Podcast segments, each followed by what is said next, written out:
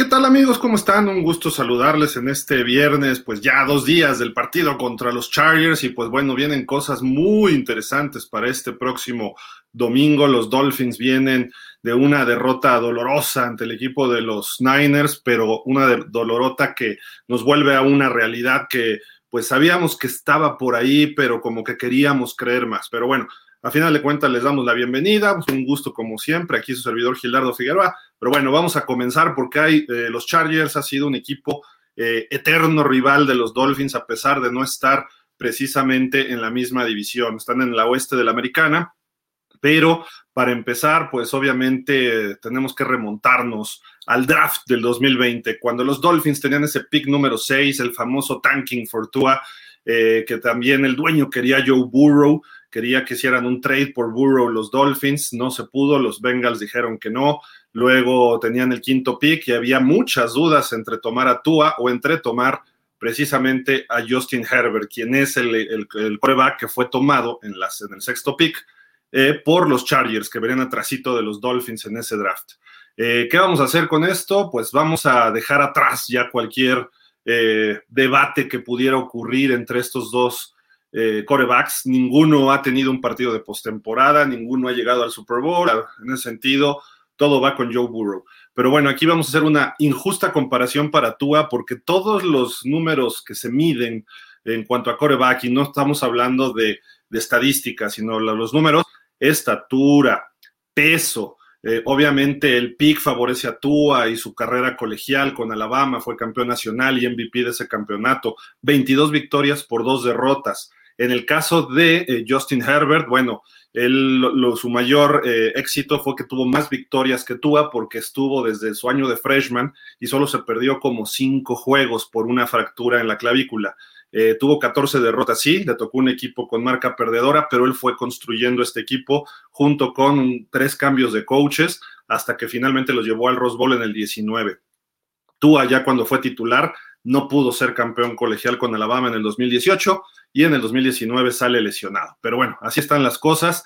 Eh, lo que llama la atención aquí es el cuarto rubro, el Wonder League. Este, esta prueba que hace el, NFL Combine, la NFL, a todos sus prospectos colegiales, es una prueba eh, muy interesante. Aquí vemos que tiene 13 puntos Tua Tongobaloa y tiene 39 Justin Herbert.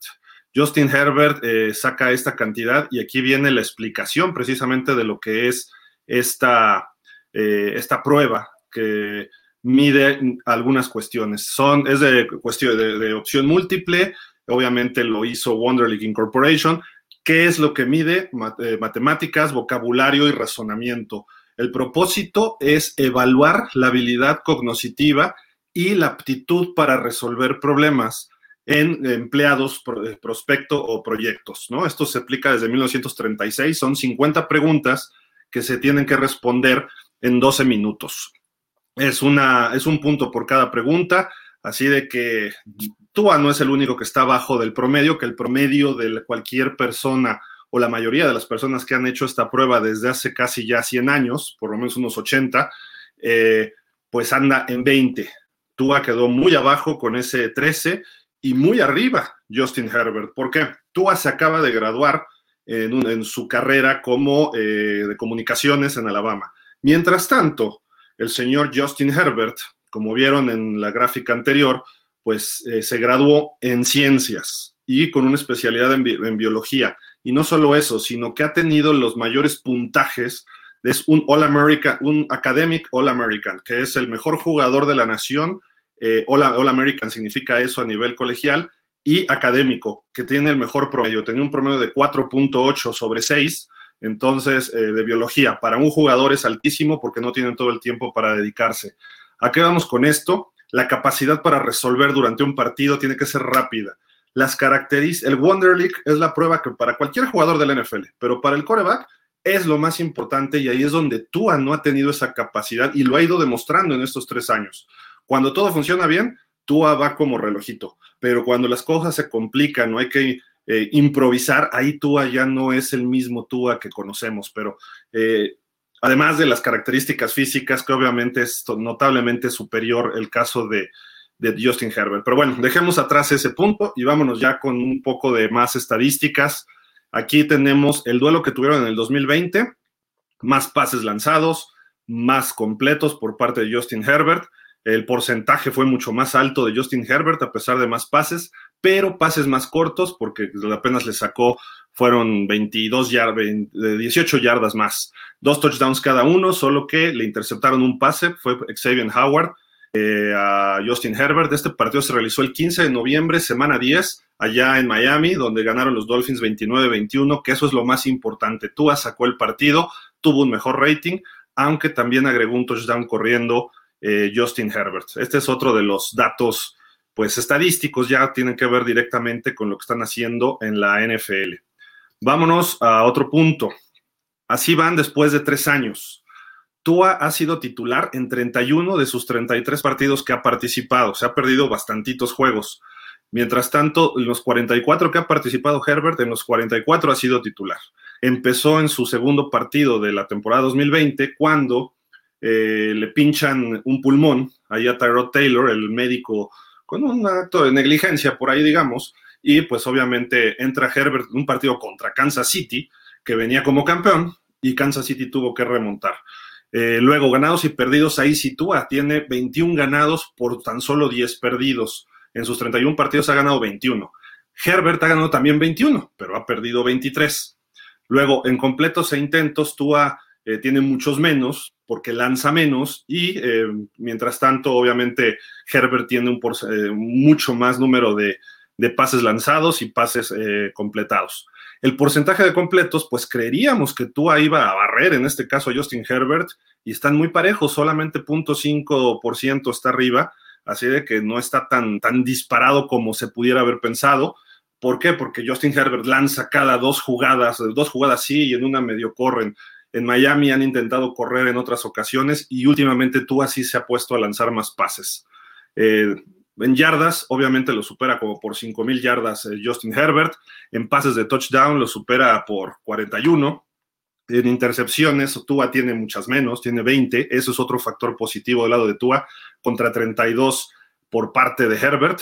El rating, está arriba en rating en su carrera Justin Herbert. Y a pesar de la gran temporada que está teniendo Tua, quiere decir que los dos años anteriores Tua estuvo bastante bajo en este aspecto. Yardas por tierra, Tua tiene algunas, pero no suficientes, y tiene seis touchdowns, lo cual es positivo.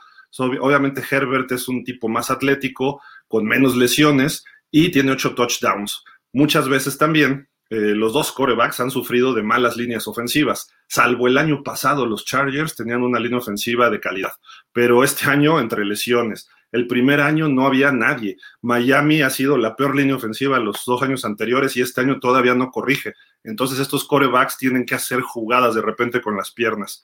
Y regresos en el cuarto cuarto, otro problema que ha tenido Justin Herbert, que de repente su equipo no está funcionando bien y él tiene que echarse el equipo al hombro, especialmente esta temporada. Igual que en su primer año un poquitín, aunque en su primer año tomaban ventajas, y luego las perdían porque le falta defensa. Eh, Tua no ha tenido, no se ha visto tan forzado en este aspecto y solamente tiene en su carrera hasta el momento cuatro comebacks en el cuarto cuarto, ¿no? Vámonos ya a lo que está ocurriendo esta temporada. Aquí Tua sí lo supera bastantito en muchos aspectos, sobre todo ocho ganados, dos perdidos en diez, en diez encuentros que ha tenido, ha, fallado a dos y medio, vamos a decir, dos, dos, tres cuartos de Tua por la lesión en Cincinnati. Mientras tanto, Herbert ha estado en todos, seis ganados, seis perdidos, más pases lanzados, más pases completos y tiene un porcentaje mucho más alto de completos Tua, aunque tiene más yardas eh, Justin Herbert. El promedio de yardas por partido, Tua está como 15 yardas o una cosa así, el promedio un poquito más arriba de lo que está lanzando eh, Herbert. Tiene 21 pases de touchdown Tua contra 20, 5 intercepciones nada más en 10 partidos, quiere decir un promedio de 2, mientras que Herbert está un poquito abajo del promedio, un, perdón, un poquito arriba del promedio de 2 por partido porque tiene 7. También es muy bueno para lo que ha tenido eh, alrededor este Herbert. El rating aquí si Tua está, está partiendo plaza, como se dice, y eh, Herbert pues está un poco bajón en ese aspecto en esta temporada. Eh, lo que se refiere a yardas por tierra, se nota que Justin Herbert ha tenido que salir por piernas con 135 yardas y Tua se ha comportado más dentro de la bolsa de protección. cuatro regresos en el cuarto cuarto contra dos de Tua, así de que pues ahí están los números eh, muy precisos en este, en este aspecto de los dos corebacks, que bueno, las comparaciones dicen que son odiosas, lo cual pues es muy cierto, pero cuando estás en un aspecto competitivo, si no te comparas con alguien más, pues no, y más en un partido, si estuvieras corriendo el maratón, te tienes que comparar contra, tu, contra ti mismo, tus propios tiempos. Aquí te compite un equipo contra un equipo, compite un centro contra un tackle defensivo, un corner contra un receptor y los receptores de un equipo contra los receptores de otro. Entonces, esa comparación, además, la generas, nosotros vimos esa comparación desde el 83 con Marino, Kelly, Elway, Eason, eh, O'Brien y Todd Blackledge fuimos descartando conforme avanzaba el tiempo. Blackledge, pobrecito, pues causó penas.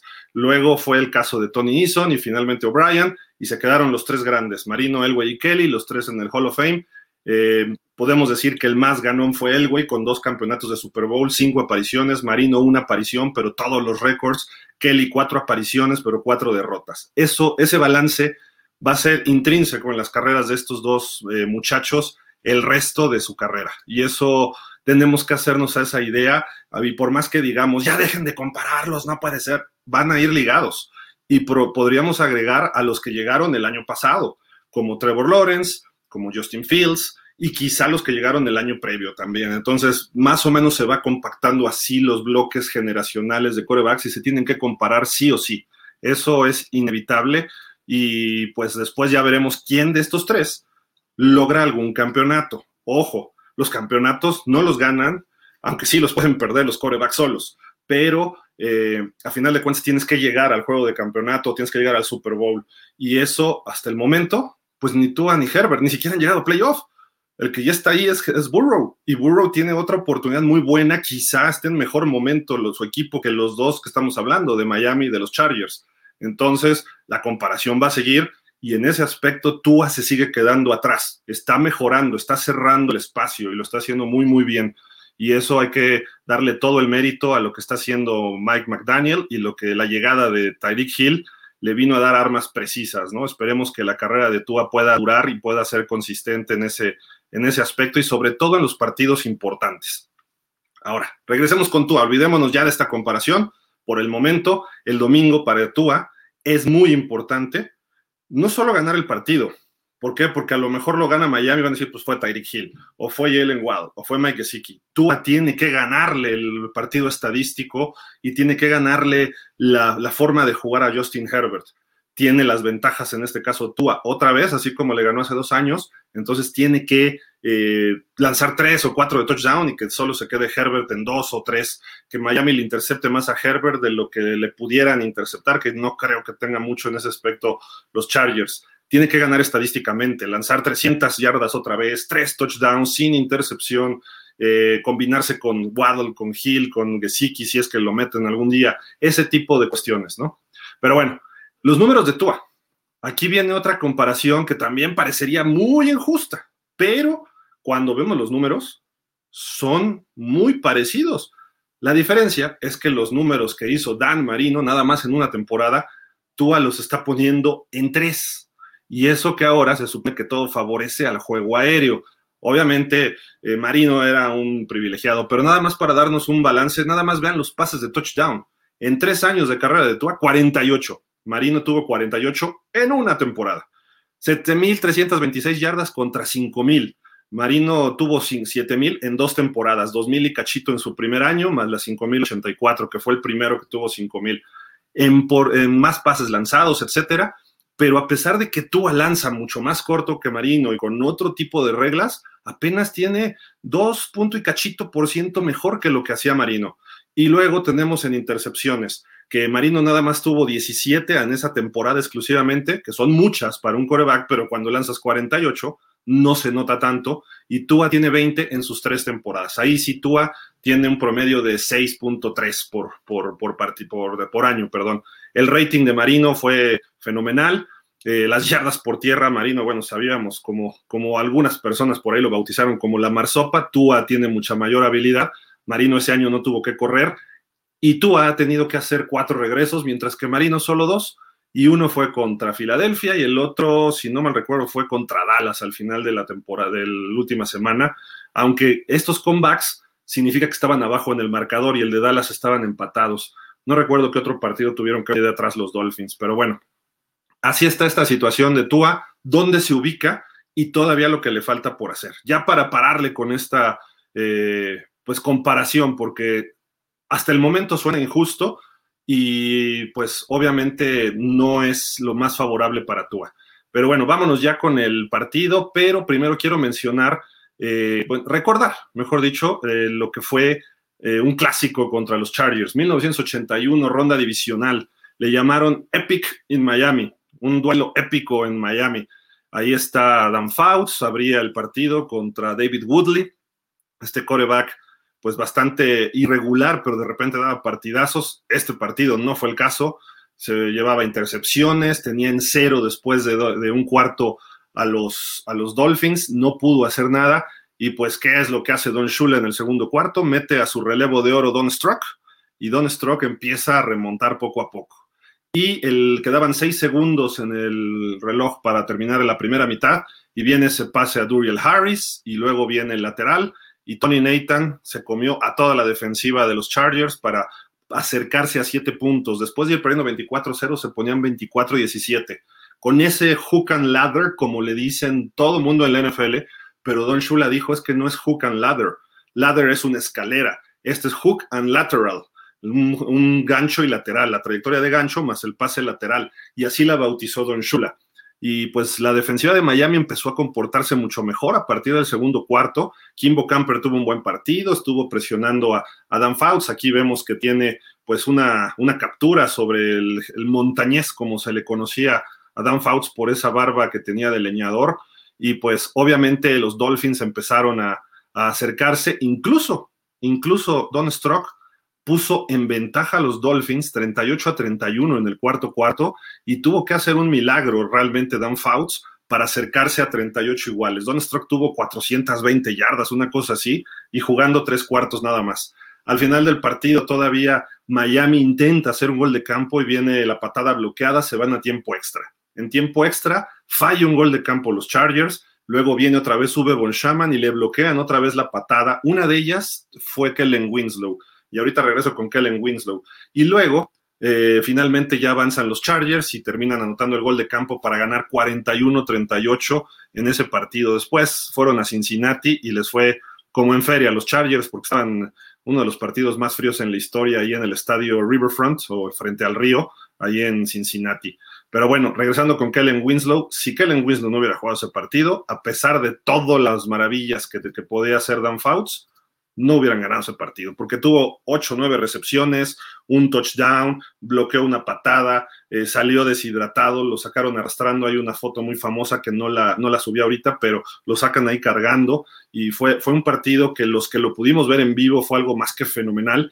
Y siempre que vemos Chargers contra Dolphins, hacemos referencia a ese partido, incluso la NFL, porque es considerado el mejor partido en la historia de la NFL por muchas personas y obviamente Miami ha tenido varios así. El juego, otro juego de playoff, el más largo, contra Kansas City en el 71 y 70 o 71, no recuerdo exactamente, 71.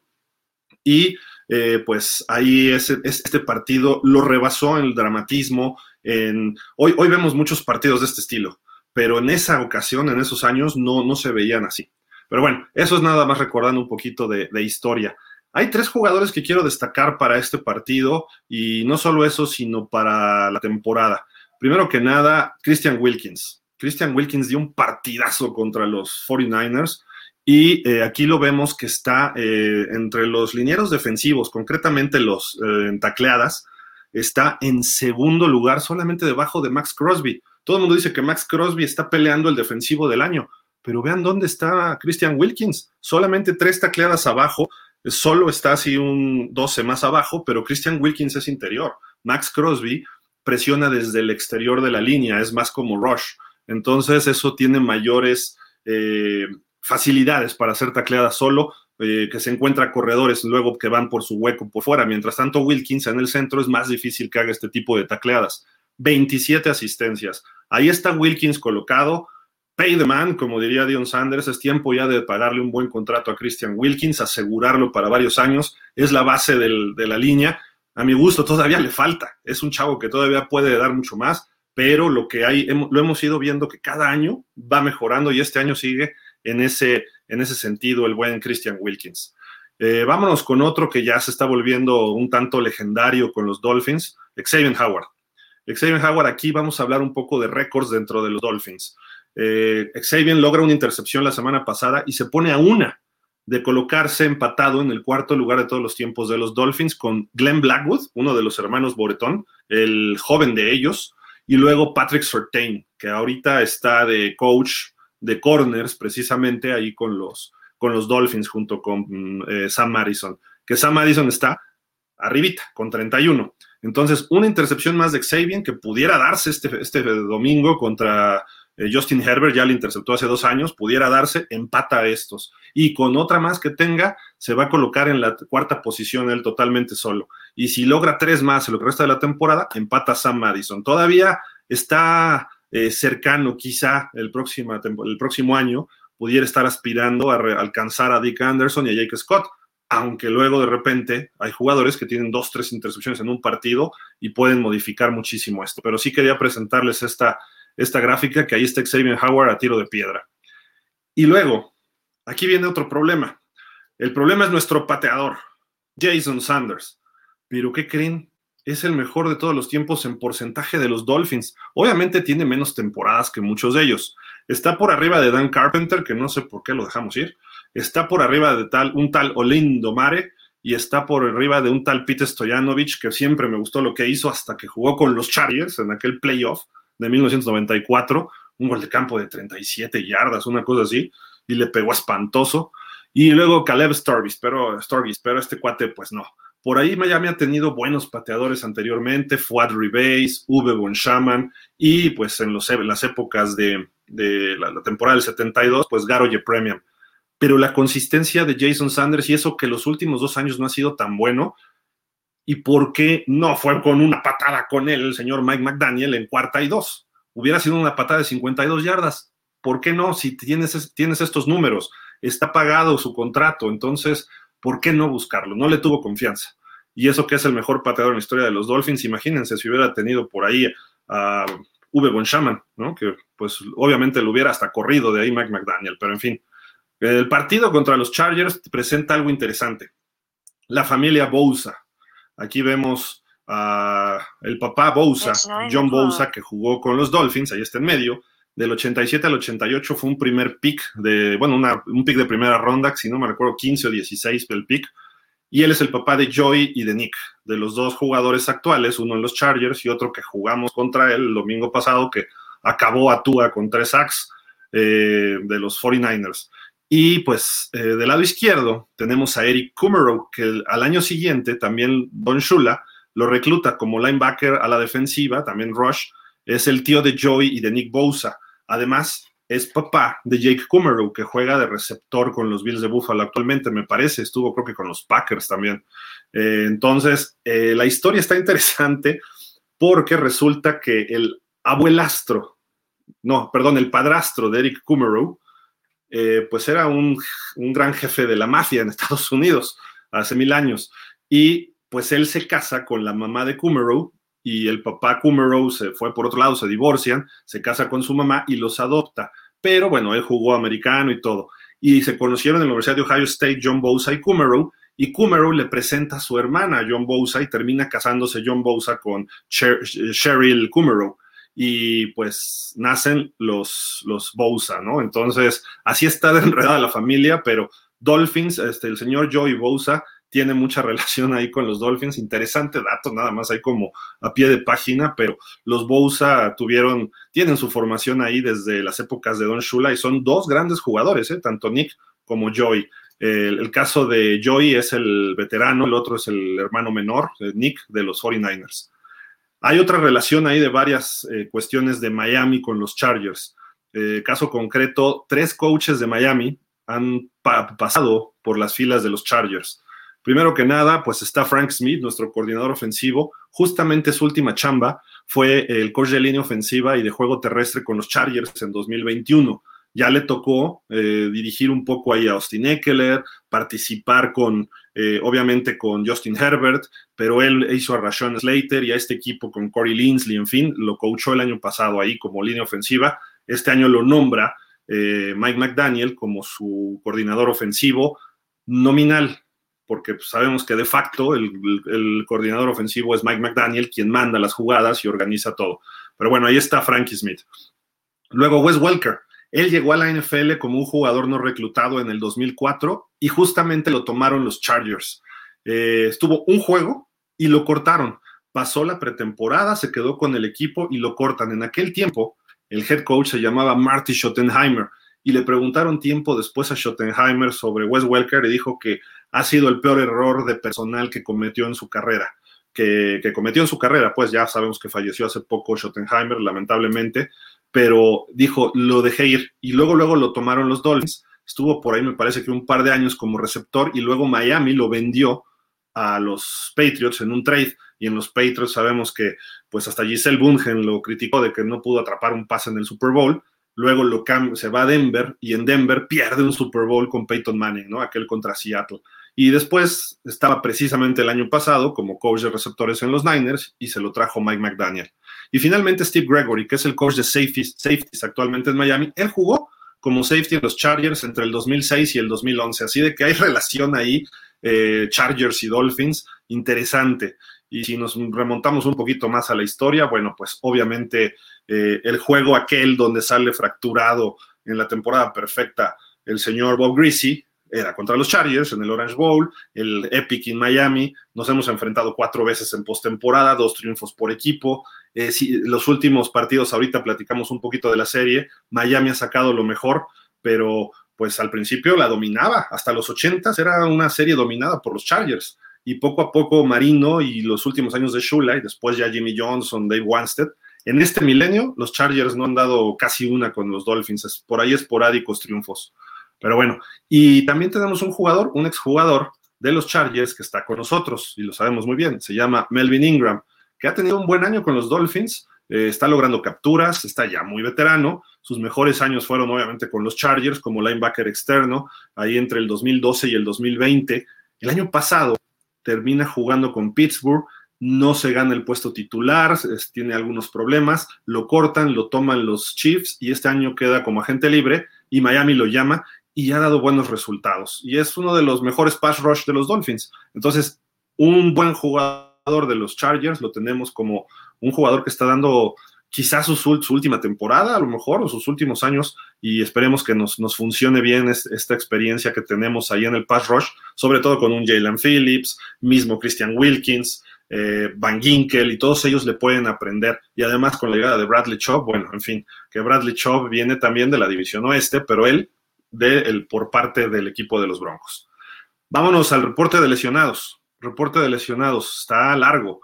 Eh, hoy habló muchísimo Mike McDaniel de Teron Amstead y dijo que va a estar cuestionable hasta el día del partido y que dependerá de cómo se vea, aunque dijo que espera verlo ya el próximo partido contra los Bills. Dijo, está, está listo para los Bills, pero vamos a ver de aquí al domingo cómo llega al encuentro contra los Chargers. Pero ahí se ve claramente, estuvo limitado, y está cuestionable. Tiene problemas en el dedo del pie y en el pectoral, ¿no? También, entonces eso, eso no es tan fácil de, de, de, regresar. Eh, River Craft, perdón, está como en duda para el partido, probablemente no ve acción. Y luego vemos a Bridgewater, que ha tenido ya varios, varias semanas y dijo que Teddy Bridgewater está recuperándose bien, pero todavía no está. Eh, Durham Smythe, que tuvo un buen partido, bueno, dos, tres recepciones buenas contra los Niners. Eh, salió ahí con un golpe en el cuadríceps y en la rodilla, supongo que fue donde le pararon una vuelta de campana, y Justin Zimmer, este tackle defensivo. Luego vemos que entrenaron al full, limitado también estuvo Raquan Davis, aunque estuvo al full ayer, y sabemos que están entrenando en UCLA, ahí en la Universidad de California, en Los Ángeles, los Dolphins, donde alguna vez ahí estuvo Jalen Phillips. Y luego vemos que también están entrenando al full ya y probablemente vean acción sin problema. Jerome Baker, Miles Gaskin, Tyreek Hill, que no participó ayer y tampoco hubo reporte el miércoles. Luego Robert Jones, este liniero ofensivo, Kader Coho, eh, Eric Rowe, Tuaton Gobaloa, Jalen Waddle y Melvin Ingram, que pues él sabemos que se está dando su lujo, él nada más llega a jugar prácticamente todas las semanas, no participa, pero llega al partido y ahí aparece, ¿no? Es quizá parte de su contrato. Mm, vámonos con los Chargers, que también andan igual o peor muchas veces. ¿eh? De hecho, es el, equipo más afectado por lesiones, según eh, varios reportes. Y los Chargers tienen en duda cuatro jugadores. Bryce Callahan, un muy buen corner, tiene un problema en la ingle. Derwin James, el cuadríceps, está en duda. Esto sí sería algo, vamos a decir, malo para los Chargers, para no decir que es bueno para nosotros que Derwin James es de los mejores safeties de la NFL. Eh, un liniero muy bueno defensivo, Sebastian Joseph Day, en duda también. Y un tackle ofensivo, Trey Pipkins, rodilla, también en duda. Probablemente los que están en duda es difícil que vean acción el día del partido. Y si los pusieron en duda hoy, probablemente no jueguen y son jugadores importantes para los, para los Chargers. Cuestionable Richard Rodgers, este a la cerrada que ustedes se acordarán, el que hizo aquel Hail Mary con Aaron Rodgers en Detroit hace varios años. Y luego hay muchos que ya entrenaron al full, que está de Andre Carter, un buen receptor, está Will Clapp, está Michael Davis, está Sion Johnson, Corey Linsley, están regresando ya al parecer varios de sus linieros, Kenneth Moore, un buen linebacker, eh, Jermaine Slayer, Sellier, perdón, que también es un buen liniero, aunque jovencito, y Mike Williams. Ojo, si Mike Williams entrenó al full, quiere decir que sí va a estar. Entonces eso ahí sí nos va a causar un problema, porque Keenan Allen ya está jugando y Mike Williams puede explotar a Coho, lo puede chamaquear o puede explotar a Crossen o al otro corner. Probablemente Keenan Allen y Xavier Howard se queden eh, pues nulificados uno al otro y no tengan muy buena actuación ni uno ni otro, pero Mike Williams puede sacar ventaja de cualquier otro corner de los, de los Dolphins, así de que este, pues vamos a ver. Y a final de cuentas tampoco queremos que llegue un equipo ahí eh, pues muy limitado, queremos a los Chargers a su full, para que Miami se mida realmente en estos momentos contra equipos que están bien. Eh, por acá tenemos eh, pues las comparaciones de los equipos, cómo están en los rankings. Eh, si vemos, Miami está bien en la ofensiva, tiene varios rankings positivos, ofensiva total, ofensiva por aire y, puntos anotados a la ofensiva, pero por tierra somos el, el equipo 28. La ventaja es que están en 31 los Chargers, son peores, están peor en ese aspecto y eso tienen a Austin Eckler y a este chico, ahí siempre se me olvida, y tienen un ex Dolphin que pasó por ahí rápidamente, Sonny Michel. Eh, por aire no están tan mal tampoco, tienen la sexta mejor, pero en ofensiva total sí caen hasta la 13. Eh, permiten capturas más o menos como nosotros, están en 27, son los 13 y nosotros 26, somos el 11 en ofensiva en tercera oportunidad, en fin, Defensiva total estamos mejor. La 17, que sigue siendo de la parte baja de la tabla, tiene que mejorar en ese aspecto Miami, permitir menos yardas. Y es, ellos tienen la 26, así que podemos esperar muchas yardas en este partido para la ofensiva de Miami. Luego, por pase, Miami es la 21 y ahí están un poquito mejor ellos en la 19, pero por tierra son la 29. Eso quiere decir que Miami puede explotar ese aspecto. Y aquí tanto hemos criticado que la defensiva contra la carrera de Miami, bla, bla, bla, es la nueve. La nueve de la liga es el único rubro que está en un top ten la defensiva de Miami. Eh, y eso es lo que tenían problemas en años anteriores. Quizá la llegada de Ingram, quizá la llegada de Bradley Chop, la gran temporada de Wilkins, ya está sano Raquan Davis, todos esos factores están ayudando y Zach Sealer también está dando una, una super temporada. Entonces quizá estos frontales estén ayudando y el Andon Roberts es una máquina de taclear, aunque es muy lento, pero ahí está en las tacleadas. Jerome Baker también está sumando bastantes tacleadas, quiere decir que está, estamos bien en ese aspecto. Eh, en entregas de balones y balones, este, perdón, en balones recuperados, muy mal Miami. Solamente 12 se han recuperado en la temporada, pero están, eh, perdón, perdón, sí, 12 nada más, mientras que tiene 17 los Chargers. Ellos son novenos y nosotros estamos en la posición 24. Y entregando el balón, está justo a media tabla Miami, ha entregado 15 veces el balón y los Chargers lo han entregado 13 veces, están en décima posición. Esto es el comparativo uno a uno de los equipos. Y bueno, acá está Miami todos los mismos eh, datos, pero ya nada más presentados por parte de, los Dolphins y se entiende que generar más. Su, su rango de intercepción, los defensivos del lado derecho, muy bajo para Miami cuando eso era uno de nuestros fuertes. Conversiones de tercera oportunidad del lado izquierdo hasta abajo también muy mal. Están en la posición 22 con una ofensiva tan explosiva. No se pueda convertir tantas terceras. Se fueron 0 de 7. 0 de 7 el domingo pasado ante los 49ers. Pero bueno, Eso es la información que les quería presentar el día de hoy. Eh, pero bueno, voy a leer algunos comentarios y pues ya para estar listos para lo que será el partido de este domingo, eh, pues ahí en SoFi Stadium, la primera vez que Miami va a jugar en este estadio, eh, le ha ganado los Dolphins las últimas dos de visitante al equipo de los Chargers. Y pues esta será la oportunidad de, ya le ganó en el Jack Murphy, ya le ganó en el otro estadito ese que tenían ahí de fútbol de 25 mil personas y ahora le puede ganar en SoFi. Entonces serían en los tres estadios que ha jugado recientemente los Chargers, pudiera Miami eh, lograr victorias ante ellos. Y antes de irme a leer algunos comentarios de ustedes, les comento también esta serie, empezaron los Chargers con cuatro ganados por un solo perdido ante Miami, los años malos de los Dolphins y se llegaron a poner 10 ganados, 5 perdidos. Pero ya en este milenio, lo que les decía, aquí tengo la estadística, Miami tiene 14 ganados por solo 4 de los Chargers. Y en los últimos 8 eh, partidos, Miami ha tenido mini rachas de 2-1, 2-1 y ahorita están 1-1. Así de que se puede poner otra vez 2-1 con un triunfo aquí el equipo de los Dolphins. Y van por la tercera victoria, como les decía, de visitante ante los Chargers. Esto, pues, eh, yo en las épocas de Marino creo que nunca se ganó en el Jack Murphy. Recuerdo un partido en el 86 que le pegaron a Miami 50-28. Recuerdo uno del 84 que fue la, primera derrota de Miami ese año, fue la semana 11. Le ganaron 34-28 en tiempo extra a los Chargers y después creo que ya no hubo partidos de temporada regular ahí, hasta que por ahí jugaron, iban a jugar un partido en San Diego y un lunes por la noche y hubo un mega incendio en San Diego y se fueron a jugar a Arizona y Brian Greasy era el, core, el coreback, supongo que fue 2002, 2003, y gana Miami ese partido los Chargers ahí en el estadio del Diablo del Sol, el Sun Devil Stadium en Tempe, Arizona, y pues son los que recuerdo de visitante, ¿eh? no, no sé si hay algún otro más reciente. Hubo uno que le interceptaron tres veces a Philip Rivers y la última fue una de Kiko Alonso que devuelve hasta el touchdown, ¿no? Y las tres intercepciones fueron en el cuarto cuarto, pero todavía fue el Jack Murphy. Entonces, ahí está Miami con posibilidades. Recordamos que está favorito por tres y medio puntos.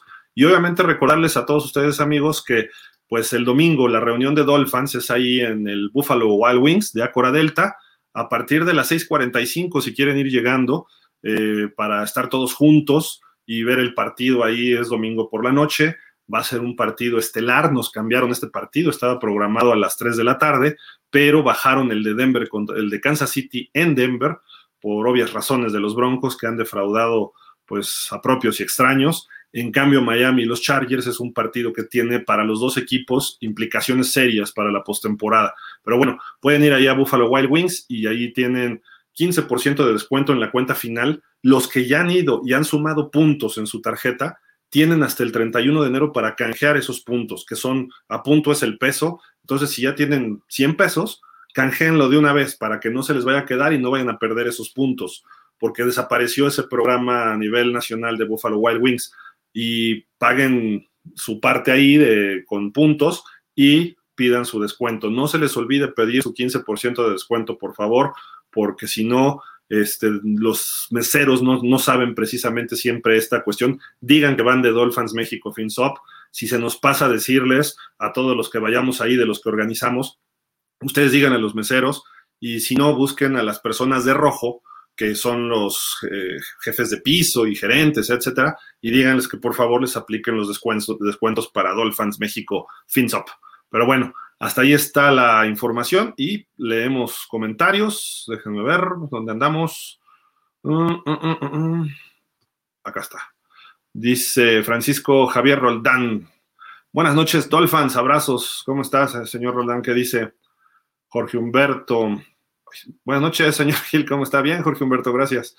Entonces, el mejor de todos los tiempos sería Mr. Fitzpatrick, pero bueno, es solo estadísticas. Correcto, pero tampoco es que fuera de grandes estadísticas Fitzpatrick. ¿eh? O sea, Fitzpatrick fue un coreback que nunca jugó playoff, pasó por 11 equipos de la NFL, una cosa así. Eh, fue ese coreback que estuvo rebotando por aquí y por allá y ni siquiera llevaba playoff al equipo. Y hemos visto varios que llegan a playoff y salen rápido, hacen estadísticas.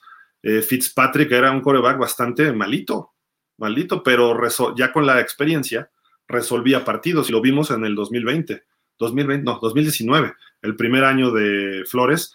Cuando se complicó la temporada, él de repente empezó a jugar, fue líder corredor del equipo, mandaba balazos a Devante Parker y empezó, él sacó jugo a Devante Parker con su experiencia, su colmillo, era un tipo muy inteligente, estudió en Harvard, se graduó en Harvard y lo hemos visto que ahora sí que se le mueve la piedra, ¿no? Como dicen, y eso, aparte con la experiencia, imagínate, no era un tipo muy talentoso, pero tenía, le echaba fuerza a todos sus pases, eh, corría, era muy enjundioso, en fin. Creo que eh, Fitzpatrick merecía algo más. Y quizá con Miami mereció a lo mejor jugar algún playoff.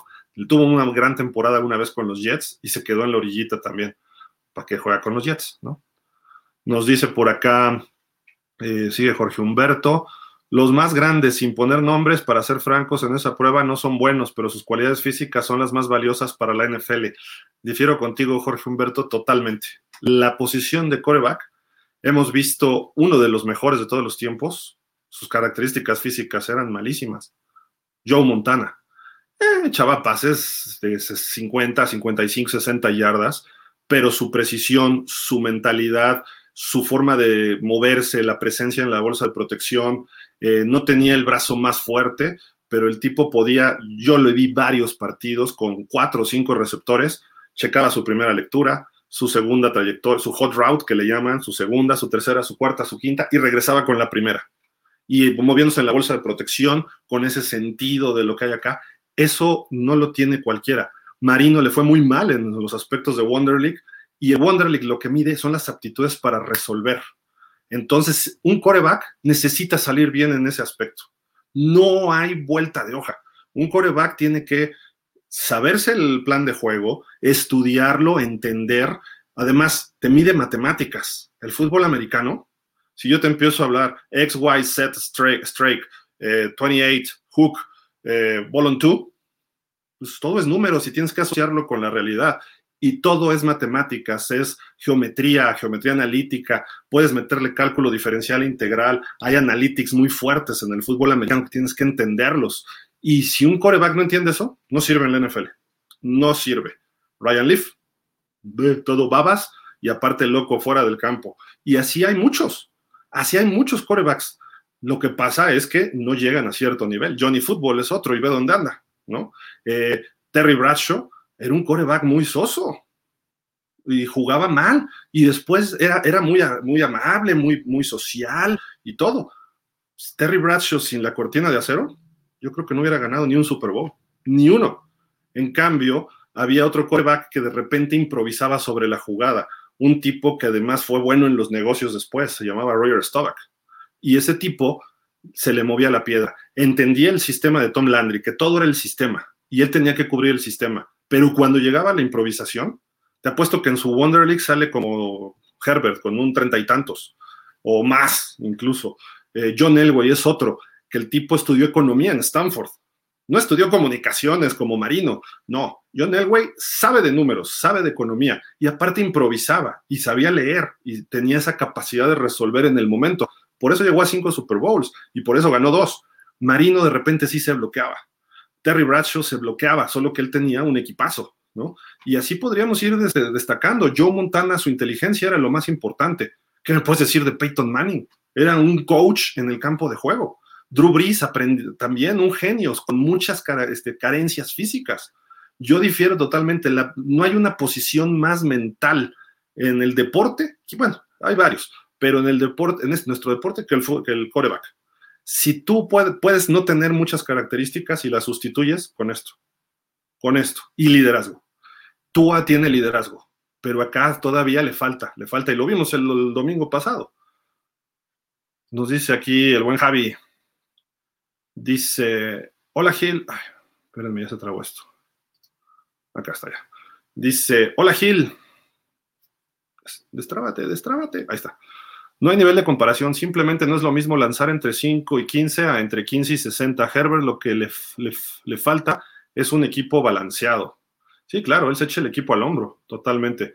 Tua todavía no lo hemos visto en partidos importantes. Vamos a ver.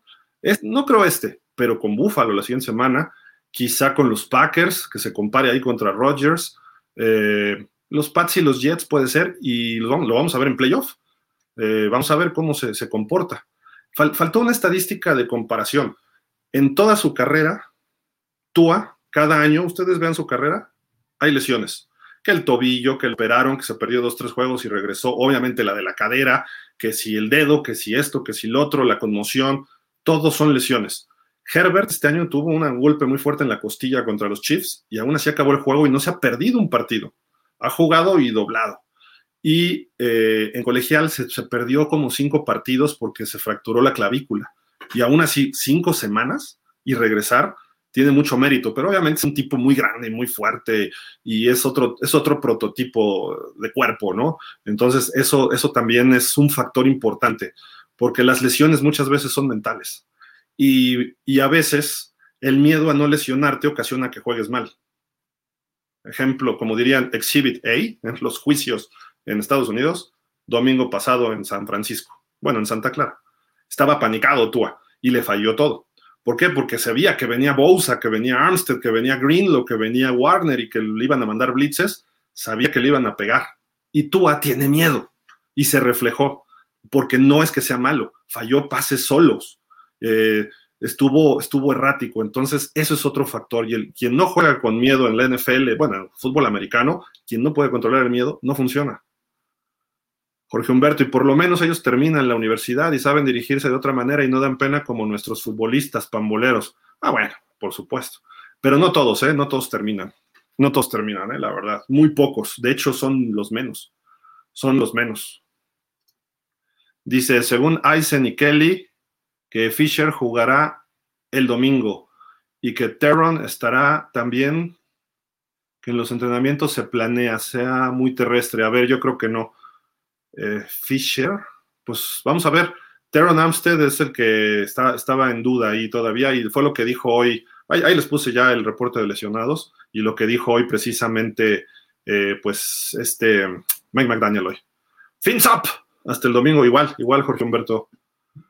Dice por acá, dice por acá que a Tecno, hoy se cumplen cuatro años del milagro. Ah, mira qué buen dato. No, pero cuatro años. ¿Cuándo fue? No, al 2018. ¿Fue el 2018? Fíjate, qué buen dato.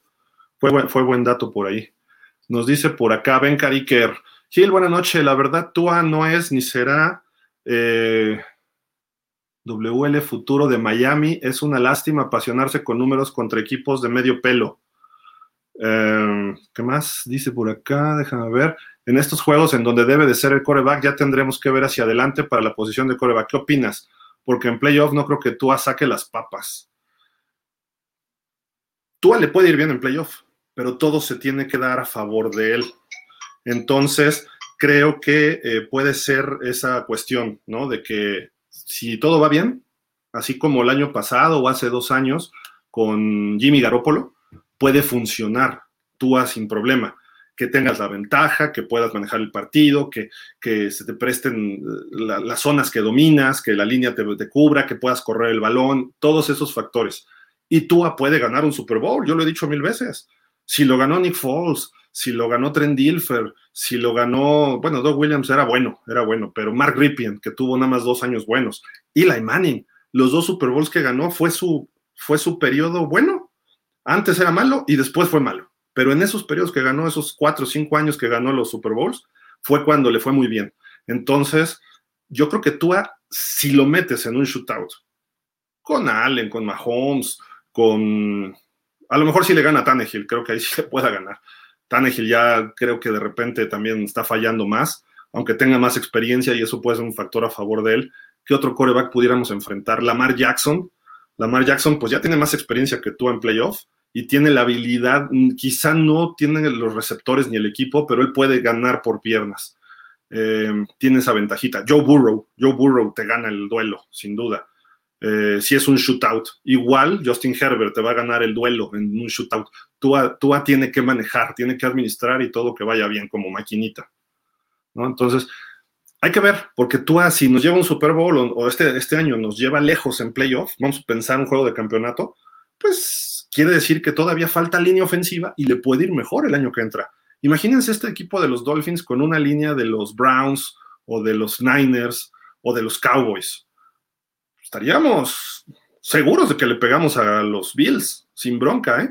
porque la defensiva ya vimos que le falta. También la defensiva tiene que elevar su nivel, pero ha habido lesiones. Entonces, eso es lo que falta. Dice por acá Jorge Humberto, gran juego, fue un juegazo de líneas aéreas Coriel y el gran Don Shula ese día. Odié a David Woodley, eh, a Woodley, perdón, Struck, eh, de Rose, Jim Falotón y Nathan y compañía. Sí, totalmente de acuerdo. Nos dice por acá Cristian Alvarado. Eh, hola Gil, ¿qué tal? Buenas noches. Tua podrá ser que tenga muchas limitaciones, pero es mejor que todos los corebacks que han desfilado después de Marino. Esta temporada tiene una gran temporada a pesar de todo. Sí, claro, por supuesto. Pero, pues, ¿qué hemos tenido de coreback? O sea, Jay Fiedler, mm, Chad Pennington.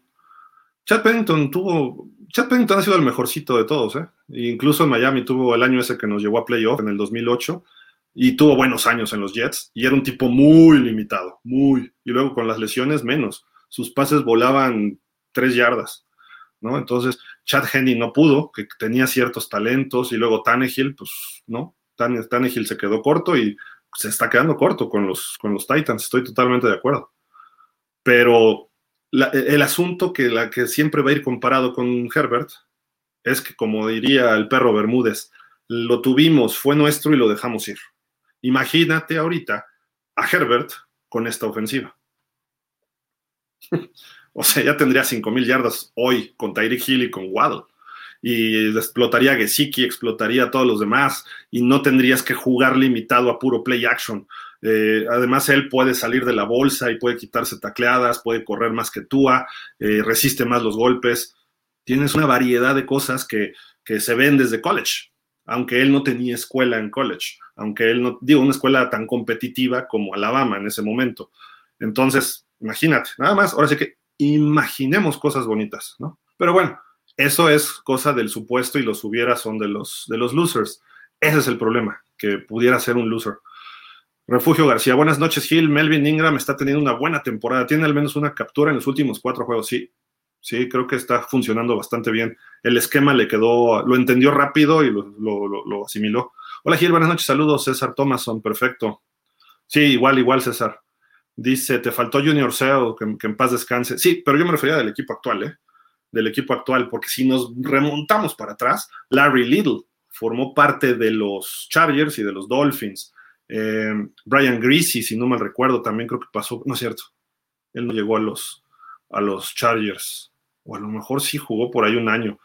Em, ¿Quién más? Hay, varios, ¿eh? pero ahorita no los recuerdo. Pero estoy hablando ya de los, de los que están ahorita en el roster.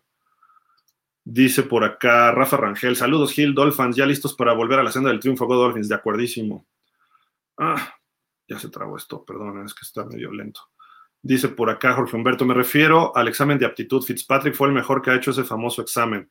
Ah, claro, pues por supuesto, imagínate si no, Rosen también. Pero tienen que, el caso de Fitzpatrick, con su inteligencia ve lo que hizo. Después, ya de veterano también.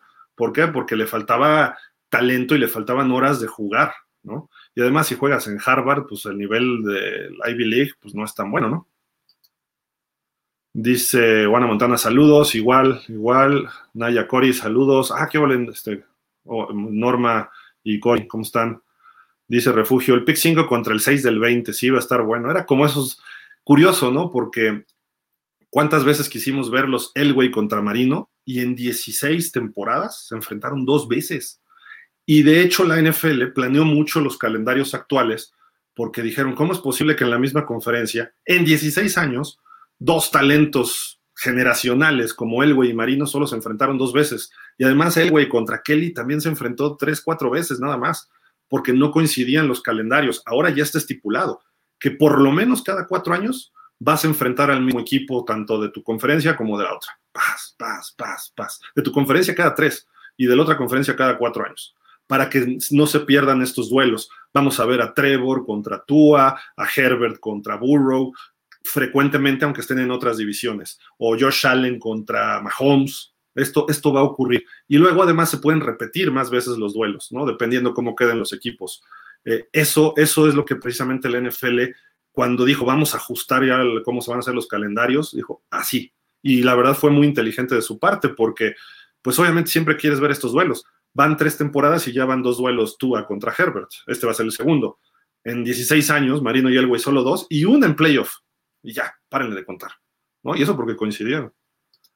Dice Jorge Humberto, pero a Montana tampoco salió bien en esa prueba, me refiero a la famosa prueba, el mejor solo fits, si entiendo, señor Gil, pero esa prueba que hablaban al principio es que no aprueba, aprobaron la prueba. El promedio de cualquier persona es 20. De 19 para abajo, son personas que no van a funcionar bajo presión, son personas que no van a resolver el momento. Eso es lo que indica. Y puede ser un gerente de una empresa, puede ser un director general, puede ser Elon Musk, o puede ser este, Carlos Slim. Si estás abajo del 20, tu tendencia es que no vas a poder resolver en un momento de crisis o en un momento de necesidad, de urgencia, no vas a saber mostrar tu liderazgo, quizá te falta algo de personalidad. Todo eso implica, porque además, eso en, en 12 minutos, cuando trabajas bajo presión y tienes que responder 50 preguntas y tienes que pensar cada una, el tiempo empieza a jugar en tu contra. ¿Qué es lo que pasa con un coreback? Tú vas al principio, vas muy bien, y de repente quedan tres minutos. ¿Por qué fue grande Roger Staubach? ¿Por qué fue grande Johnny Unitas? ¿Por qué fue grande John Elway o Joe Montana y Tom Brady? Porque resuelven en dos minutos en los partidos más difíciles. Eso es lo que mide el Wonder. Y tienes que entender matemáticas y las aptitudes y además cómo razonas el raciocinio que tienes. No que sea lógico, porque a veces los genios no razonan lógicamente, pero eso es lo que mide este, este, este examen. Y por más que intentemos defender a Marino, por más que intentemos defender a Kelly, a Bradshaw, a Tua, a Johnny Football, a Ryan Leaf, todos están abajo del 19. Te apuesto que muchos de nosotros sacamos 25, 30 o 20 por lo menos. Te lo apuesto. ¿Por qué? Porque obviamente nos hemos dedicado a más cosas de cuestiones mentales y a veces los jugadores son muy así, ¿no? A veces, no todos. Hay algunos que también se dedican a trabajar con la mente. Hasta a veces el, ¿cómo se llama este juego? El, no es el Tetris, es el otro, el Sudoku. El Sudoku te ayuda a estar razonando y es hasta recomendable después de los 45 años de edad para que toda la gente lo haga. Y además, esta prueba le suman puntos de acuerdo a ciertas edades. No sé, pero habría que checar todos los Wonder Leagues y vamos a ir viendo. Montana salió bien, ¿eh? Montana salió bien. Si tienes los datos, pásamelos para que te des cuenta de cuánto sacó Montana. Quizá en esas épocas no se publicaban tanto y la NFL filtrará algunos, ¿no? Pero bueno, Rodgers es otro genio, otro genio, ¿no? Fitz y Rodgers son los mejores en esa prueba. Y lo que llama la atención es que Rodgers, desde que dejó la ayahuasca, ya le entró la, el vale mat y parece. Pues sí, pero el tipo es brillante, sabe qué decir, sabe cómo manejar su liderazgo, hace de Davante Adams un buen receptor, lo convierte en élite.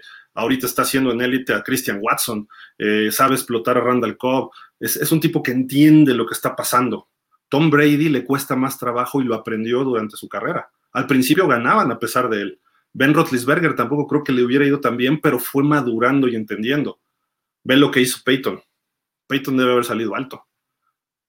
Dice Refugio García, ¿Tua sería que no tiene a bodyguard contra San Francisco? sí. No, no necesariamente. Este, era contra una defensiva muy buena y Tua estaba apanicado. el fútbol americano es de intimidación, así de fácil. Dice Jorge Humberto, inteligente y existencialista, lo mejor por IQ, ya no le parece un buen trabajo dada su inteligencia. Mira, el caso de Rogers no es problema de la inteligencia, es problema de ego. La NFL no lo merece según él. Yo estoy mejor que todos. Y tiene razón. El tipo tiene 460 pases de touchdown y apenas 100 intercepciones. Su rango de touchdowns contra intercepciones es impresionante y en sus primeros años tuvo la mayoría, tuvo como 40 intercepciones ha tenido temporadas de 36 pases de touchdown y 3 intercepciones, a ese grado. El 10% de sus pases terminaban interceptados en algunas temporadas. Ahí queda claro. Y no le, ha, no le ha funcionado en algunos partidos porque exagera de inteligente. Y eso le pasa a la gente muy inteligente. Dice, ah, aquí tengo algo fácil, ¿no? Yo quiero complicar la cosa. Si tengo el espacio para correr contra Tampa 7 yardas y anotar yo, no, le voy a mandar el pase a donde hay tres defensivos de los Bucaneros a Davante Adams. Y el tipo lo hizo dos, tres veces y le falló. Puso el pase bien, pero los defensivos se la tiraron. Se pasó de vivo, como se dice. O sea, ese es el problema con la gente inteligente, la gente que razona además. De repente exagera y desafía además, en lugar de irte por la segura. Cuando tú, por ejemplo, hubiera corrido. ¿Por qué? Porque dicen, no, no tengo la fuerza de brazo, mejor lo que me dijo mi coach, ¿Qué le pasó a Dak Prescott en los playoffs el año pasado? El coach me dijo que corriera y nunca tuvo la capacidad de decir, está loco mi coach. Está loco. Yo no voy a hacer eso. Hemos visto que le mandan jugadas a Tom Brady, levanta su muñequera y le dice, fo, y la cierra, y él manda la jugada que se le da la gana. Peyton Manning cambiaba con sus Omaha. Esa es la diferencia de los élite al montón. Que es muy poca la diferencia, o mucha. Es el brinco más difícil que dar. ¿Por qué? Hasta lo dicen este, metafóricamente, claramente. Tú empiezas a subir una montaña y está muy planito. Pero mientras más te acercas a la cima, se pone más, más la pendiente es más inclinada. Y al final tienes que subir con pico y pala. Y tienes que hacer mayor esfuerzo porque ya hay menos oxígeno. Y cuando llegas a la cima dices, ah, lo más fácil fue llegar a tres cuartas partes. La, la última cuarta parte es la más difícil. Es el brinco más difícil y por eso hay gente que es élite en su trabajo, hay gente que es élite en el deporte, hay gente que es élite en la música y hay gente que se queda en el montón. Esa es la diferencia. Esa es la diferencia mental y energética, ¿no? Obviamente. Bueno, ya vamos a acabar, pero bueno, dice por acá. Uh, uh, uh, ya se ahí está. Sonia Lema, hola Gil, yo creo que Tua se vio nervioso por la ausencia de Armstead. Si Fisher agarra el nivel, ¿cómo ves esa línea ofensiva de cara a los playoffs? pues es, buen tackle, tiene, tiene con qué hacerlo Eric Fisher, pero vamos a ver en qué nivel llega, ¿no? Estuvo fuera el año pasado, creo que estuvo medio fuera con los Colts y pues, este año nadie lo había tomado. Entonces vamos a ver, no es tan fácil, ¿eh? Y luego hay que ver si entrenó en el off-season y hay que ver qué, ritmo trae.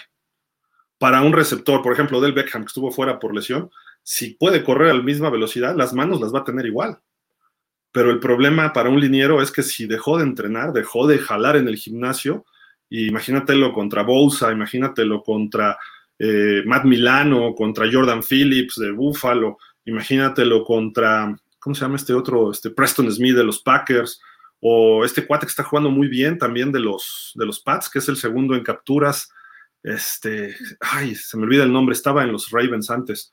Eso es lo que hay que ver y hay que tener cuidado. Los Jets son muy buenos presionando el quarterback. Y son los partidos que nos quedan, por eso los menciono. O con Bousa esta semana, ¿no? Bueno, Bousa no va a estar.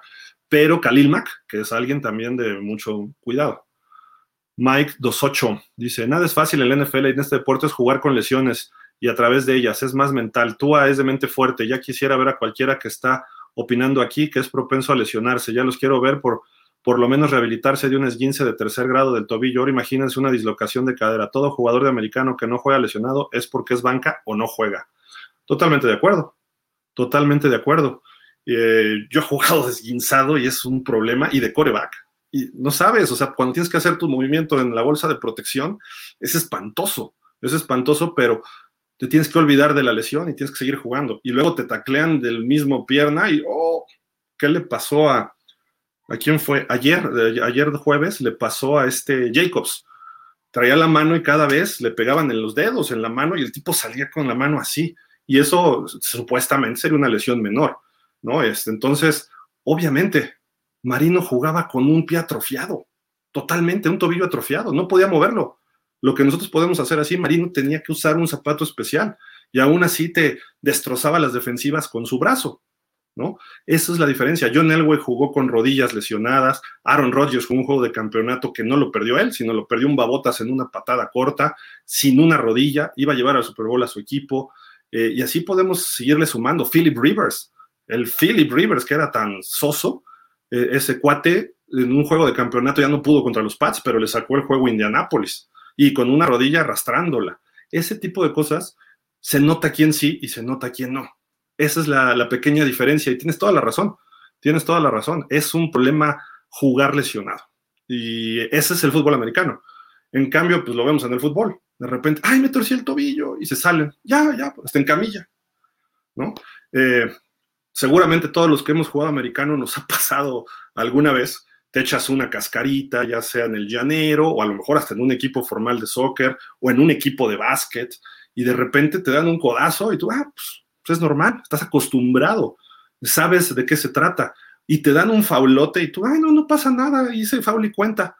Sí, pero es faul y lo tienen que marcar porque son reglas distintas. Y muchas veces los basquetbolistas, los futbolistas o los tenistas, o lo, bueno, hasta los de golf a veces, no saben lo que es una lesión. Una cosa es que te lastimaron y otra cosa es una lesión. Una lesión es lo que te incapacita a jugar. Es donde necesitas que el doctor te dé tu, comprobante de que no puedes jugar. ¿Cómo le dicen? Tu, eh, tu incapacidad, ¿no? Tienes que ir al seguro social para que digan, no, este cuate no puede jugar el domingo, ¿no? Eso, eso es una lesión. No de que, oye, ¿sabes qué? Que traigo un esguince. En el fútbol americano los esguinces es lo de menos. Ya si requieres férula es otra cosa. Pero hemos visto jugadores que un esguince y el domingo siguiente están jugando. Entonces, eh, esa es la, pequeña gran diferencia, ¿no? Y estoy totalmente de acuerdo. Y el problema, vimos a Steve McNair, un tipo que traía lesiones desde la hasta el tobillo y fue MVP de la NFL en el 2004 junto con eh, Peyton Manning y casi gana un Super Bowl también. Bueno, casi lo empata, ¿no? se quedó a una yarda su equipo y el tipo siempre se sobrepuso a todas las lesiones. Pero vemos a un Carson Wentz que tiene capacidad, le hacen así y se va para afuera. Le hacen así y se va para afuera. Y una, y otra, y otra, y otra vez. Así no puedes. Así no se puede tener continuidad y eso le está pasando a Tua. Y eso le va a seguir pasando a Tua. Eso le ha pasado a Dak Prescott. Eso le, a Tannehill le está pasando también, ¿no? Desde aquella lesión en la rodilla. Entonces, pues esa, es parte del fútbol americano. Sí, y por e, vean Brady, una sola lesión grave en su carrera. Bueno, una lesión. Y lo demás, pues sí, le han pegado y lo han lastimado. Y se perdió una temporada. Y no llegaron a los playoffs los Pats. Sonia Lema, ¿qué piensas de Gesicki? No lo veo muy acoplado a esta ofensiva. Imperdonable el pase que soltó en cuarta. Es un ídolo, pero no lo veo en el equipo para el otro año y por su deficiente bloqueo. Esa parte final es la única que estoy de acuerdo contigo y no es que sea deficiente, es que no lo hace. No lo hacía en college, no lo hacía en, en los últimos años que estuvo en los Dolphins y eso es lo que quiere Mike McDaniel. Quiere un George Kittle. Eso es lo que quiere McDaniel. Y por eso no le da juego también. Y el pase que soltó en cuarta fue mérito de Greenlow, ¿eh? Él todavía peleó por el balón Gesicki, se lo quedó, pero con ayuda del piso. O sea, se quedó por acá el balón está, él decía, lo agarré aquí. Sí, pero el piso fue el que lo detuvo. El pase iba bien colocado de Tua, pero Greenlow le mete la mano y el balón cae. ¿No? O sea, yo no lo critico de eso. Al contrario, hizo mucho, casi se queda con ese pase. Sabía que estaba el juego de por medio. Yo no, las manos de Gesicki es lo mejor que tiene le hemos visto atrapadas de 30 yardas a una mano contra Buffalo, contra Cincinnati, contra Kansas, hizo un touchdown fenomenal hace dos, tres años. Todas esas cosas Gesicki lo tiene. Este año ha tenido varios touchdowns, como cuatro o cinco. Sus manos no es el problema, ¿eh? Eso sí te lo puedo garantizar. El problema de él es que no bloquea, nada más. ¿Qué ole, Rich? Saludos, dice Rec Doctor Casuso. Sonia Lema dice por acá. Ah, ah, ah. ¿Cuál es la verdad de Byron Jones? pues nadie la sabemos. nadie la sabemos. Quizá la sepa muy en el fondo Mike McDaniel, pero da largas. Dicen por ahí que como en dos semanas leí algo que alguien comentó, pero no sé qué tan cierto sea. Ya la verdad no lo veo que regrese, pero si regresa, qué bueno. Y a ver en qué nivel. Es lo mismo de Eric Fisher, ¿no? Porque este cuate no juega en todo el año. Sonia Lema, ¿ves a Holland bajando o es mi imaginación? bajando el ni, el níquel, al níquel, o es mi imaginación. Puede ser y que le pongan a McKinley, ¿no? Y de hecho, Holland y, McKinley jugaron con Herbert en Oregon. Entonces, saben las tendencias, por lo menos de college, de, de, Herbert. Pueden ser muy eh, benéficos para la defensiva de Miami porque lo conocen desde que entrenaba. Eso fue hace tres años, ¿no? Pero lo conocen, ¿no? Y pues, vamos a leer las últimas. es que esto se está trabando, perdonen ustedes.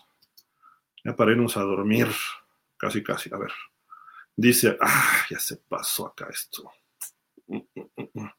Me parece que por esa rotación de calendario que mencionas, para el año siguiente nos toca la este, Dallas, Washington, Filadelfia, Gigantes. Mm. ¿Con quién andamos ahorita? La oeste. El año pasado, sí, Sí, nos tocaría esa, fíjate, precisamente. Precisamente, porque fue hace cuatro. La, nacional es cada cuatro años y la americana cada tres vas cambiando de división. Totalmente de, acuerdo. Ahorita me, me, hiciste pensar, pero sí. Porque Miami jugó con Gigantes el año pasado, que es en el año par de los cuatro que te brincan. Este año jugamos con San Francisco. Significa que en dos años más nos toca la oeste, como fue hace dos que es el juego 17 también del cambio de calendario. ¿Ves a, a, Holland bajando su nivel o es mi imagen? Ah, bajando su nivel, pensé que al níquel. Este. No, yo creo que ha estado bien. Obviamente contra San Francisco. Es que no, San Francisco fue conservador en su ofensiva. Se fueron con el corredor, con Christian McCaffrey, le dieron balones a McCaffrey, al novato, a, este Mason y pasecitos cortos. No quisieron que Purdy se lanzara para atrás porque sabían que podía fallarla y lo mandaron dos, tres blitzes y no llegó. Y Purdy nos hizo daño con Kittle una y otra por ahí. Una sí fue intercepción, la de Xavier, que forzó el pase Purdy, sacó lo novato ahí. Nos dice por acá Rafa Rangel, eso es lo que me preocupa de nuestro Tua, la jugada grande o ganadora al estilo de Marino Montana Brady no se le ha visto. Esa es una característica de los ganadores. Sí. Ayer lo quiso Baker Mayfield. Eso no lo hemos visto a Tua todavía. Esperemos que ocurra, ¿no? Pero eso no se lo he visto a Tua. Dos pases perfectos en segundos. Uno que atrapó a Squirrelneck y el otro el del touchdown de Van Jefferson y los puso justo y preciso. Nada más encontró la velocidad y el ritmo de, y llevaba dos días con el equipo y los puso los pases perfecto. El tipo tiene talento, por eso fue un pick de primera ronda. Eso no se lo he visto a Tua todavía, pero puede ocurrirle, ¿no? Marco González, pues ojalá nos vaya bien el domingo. Sí, yo creo que sí. Yo creo que sí. Dice por acá Víctor Raúl Ramírez, mis Comanches van con todo a playoff. ok. ¿Comanches de dónde? De, allá de Atizapán, mis Comanches de Atizapán.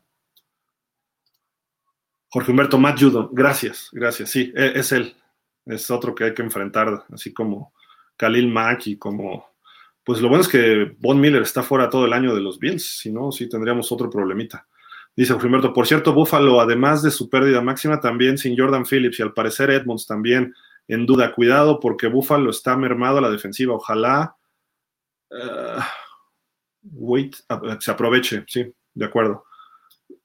Esto está pero bien trabado, no sé qué esté pasando en la transmisión. Pero bueno, aquí está, dice Jürgen Max, vamos a leer dos más. Eh, dice, recuerdo que en una entrevista Dan Marino comentó que ya nunca podrá pararse de puntillas por su lesión en el, tendón, tendón de Aquiles, en el talón. También hay reporteros que se sorprendían de todas las protecciones que tenía de quitarse Marino después de un partido. Alguna vez mencionaron que parecía Robocop.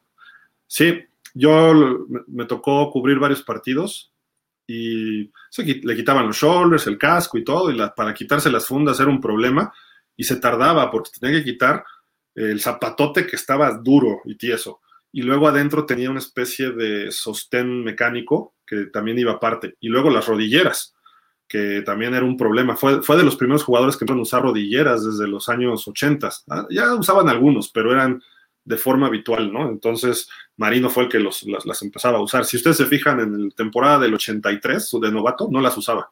Y en el 84 ya se le ve ahí un aparato en las rodillas, en las dos creo que tenía como tres operaciones en cada rodilla, el tendón, una vez un golpe de cadera, le dieron en la cadera muy fuerte y en la noche empezó a tener unas hemorragias, su esposa lo llevó de emergencia. En su libro, en una de sus autobiografías viene que lo llevó de emergencia y era hasta grave por su salud, tenía una hemorragia y se empezó a sentir muy mal y lo llevó de emergencia y pues ahora sí que le drenaron la sangre y lo empezaron a curar, pero lo sacaron ese partido contra los Colts, habrá sido 92-1, no sé. Y acá está, dice Aiza Jimena, Jimena, perdón, sí, Aiza, Aiza, Aiza o Aiza, no sé, perdón si lo pronuncio mal. Yo creo que sí que está haciendo cosas interesantes y ahora está en bajo perfil porque está desarrollando el bloqueo y aunque se le caen algunas, está haciendo trabajo fuerte en este rubro pero no se le, yo, no he visto que se le caigan, ¿eh? han sido pases forzados en alguna ocasión y se los ganan los defensivos. Repito, yo creo que las manos de Gesicki siguen igual o mejor que nunca. Pero yo personalmente, si no me está bloqueando, yo corto a Crackraft o corto a Sherfield y lo pongo más como slot, porque tiene velocidad de receptor abierto o de slot, por lo menos, lo podría hacer y lo haría mejor que ellos. ¿eh? Sherfield se ha visto bien. Dice por acá, yo creo que Gesicki está desarrollando. Ah, ok, es más o menos lo mismo, ¿no? Pero ahí va Gesicki, sí. Y Refugio García dice 34-17 Dolphins. Sí, creo que puede ser, puede darse algo así. Esperemos que así sea. Pero bueno, muchísimas gracias a todos, como siempre, por supuesto. Eh, nos estamos viendo el domingo allá en Buffalo Wild Wings. Eh, lleguen temprano, por favor. Pues, este, si pueden confirmar en la página de Facebook de Dolphins para que este, sepamos más o menos cuánta gente va y nos empiecen a hacer el espacio con tiempo, como llega mucha gente a los partidos de antes. Y al parecer nos van a acompañar nuestros amigos de Balls Nation México, allí el buen Lalo Rodríguez, Diego Sotres, en fin. Entonces, este, tratemos de estar temprano para que pues, estemos en el lugar cómodo que siempre nos, nos dan, ¿no? Así que, pues, muchísimas, muchísimas gracias por estar con nosotros este viernes y pues un saludo y pues esperemos que nos vaya bien. Esperemos que nos vaya bien el próximo domingo por la noche, que yo creo que sí. Y pues nos despedimos como siempre diciendo, fins up, cuídense, hasta la próxima.